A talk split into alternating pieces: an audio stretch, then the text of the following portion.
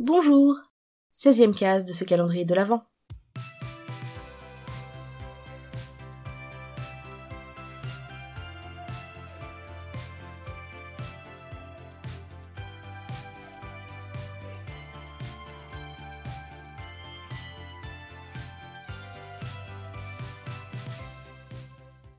Aujourd'hui, on va parler d'un élément incontournable des arts de la table en Asie, les baguettes.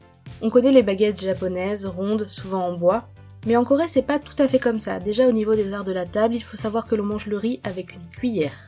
Donc quand on s'assoit au restaurant, il y a souvent un petit tiroir sur le côté de la table où on trouve d'une part des petites serviettes en papier et d'autre part on va trouver euh, tout un tas de baguettes et de cuillères parce qu'en général on mange avec deux baguettes et une cuillère.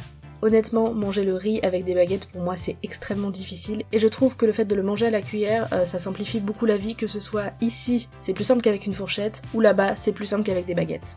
C'est une technique qu'on pourrait commencer à employer pour la semoule par exemple. Bref, ou les coquillettes. Mais la différence ne s'arrête pas là.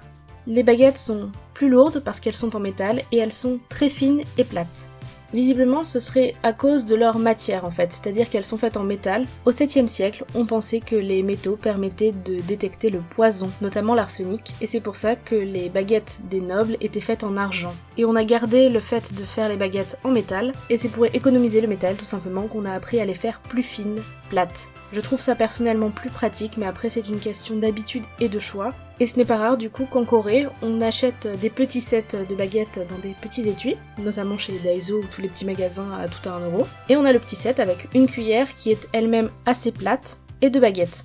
Je trouve que la présence d'une cuillère rend déjà l'alimentation dans un restaurant en Corée plus abordable pour quelqu'un qui ne sait pas manipuler des baguettes. On a l'air un petit peu moins con devant sa table, mais après, euh, sachez qu'il y a souvent des fourchettes pour les gens comme nous. Sachez d'ailleurs au passage que les gens comme nous, comme je les appelle, sont des Wegokin, c'est-à-dire des non-coréens. Après, honnêtement, on peut se passer d'une fourchette, surtout pour euh, manger du riz. Honnêtement, la cuillère, c'est plus facile, je l'ai déjà dit. Et voilà, vous en savez un petit peu plus sur les arts de la table coréen et les différences qui peuvent exister entre les pays voisins tels que la Corée et le Japon. À demain!